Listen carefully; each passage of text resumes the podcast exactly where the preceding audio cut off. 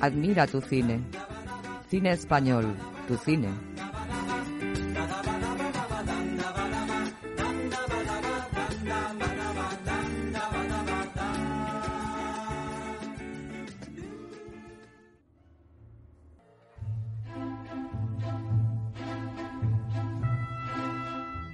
Bienvenidas, bienvenidos, queridos y queridas oyentes.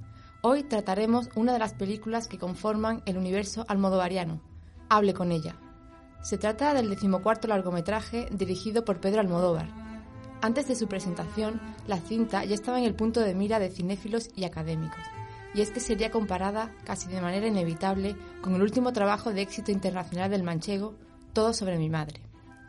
En una multitudinaria rueda de prensa, el director, junto al elenco de actores, reconocía que se le había pasado el miedo a las comparaciones con la oscarizada cinta, y que hable con ella no era más que una demostración de independencia y libertad.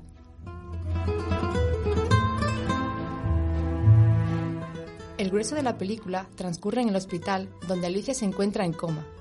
Se trata de la chica de la que está enamorado Benigno, su enfermero. Y es que ellos ya se habían conocido previamente cuando éste la veía acudir a sus clases de ballet. Pero del amor, Benigno pasó a la obsesión cuando la chica sufre un accidente y queda en coma, el enfermero ve una oportunidad para estar a su lado. Los masajes, los cuidados diarios harán que Benigno sacie su pasión por la joven. Al mismo tiempo, Marco, un escritor cuya mujer se encuentra en la misma situación que Alicia, se convertirá en su mejor amigo y le aconsejará sobre su modo de comportarse con la chica. Finalmente, Benigno es encarcelado por violación y se suicida al saber que Alicia se ha recuperado y no volverá a verla. Durante el periodo de promoción del film, el director comentaba ante la prensa que esta se trataba de una película que tiene que ver con los afectos, la enfermedad y la muerte, una película que habla de la oralidad y la alegría de narrar. Trata sobre la comunicación y la incomunicación, y de cómo un ser humano ayuda a otro. Según la crítica, en esta ocasión se desplaza el foco del habitual universo femenino para centrarse en una masculinidad llena de matices y claroscuros. Se trata de una cinta protagonizada por los hombres, apunta Almodóvar, así que ya no podrán decir que solo sé dirigir a mujeres. Hay más misterio en las lágrimas masculinas que en las femeninas. Al parecer, los hombres me inspiran tragedias.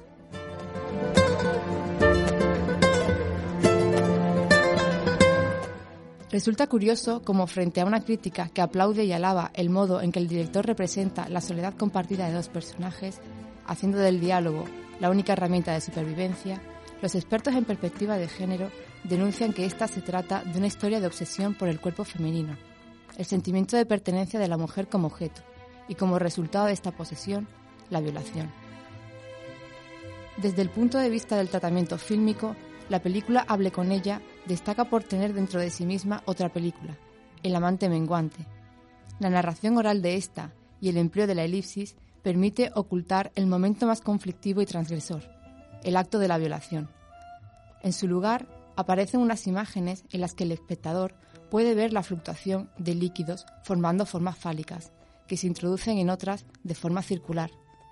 Durante todo este tiempo, y mientras Benigno masajeaba las piernas de la joven, se oye de fondo música clásica y la voz de éste contando a Alicia la película que había visto el día anterior.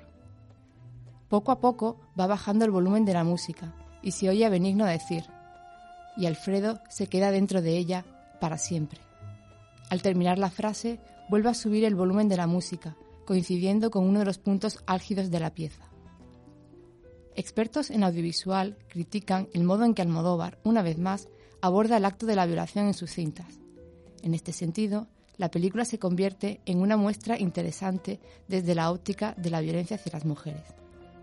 En este caso, se destaca cómo el recurso sonoro que acompaña a la imagen, utilizado en sus altos y bajos, con una explosión de sonido al finalizar el acto, se convierte en un elemento que reviste el momento de espectacularidad, como si del culmen de una obra maestra se tratase.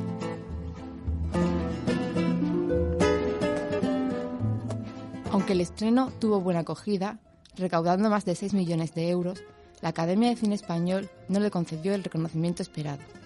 En cambio, fuera de nuestras fronteras, los premios fueron numerosos. Oscar al mejor guion original, Globo de Oro a la mejor película extranjera, dos premios BAFTA a la mejor película de habla no inglesa y guion original, premio Goya a la mejor película y siete premios del cine europeo, incluyendo mejor película y director, entre otros muchos galardones.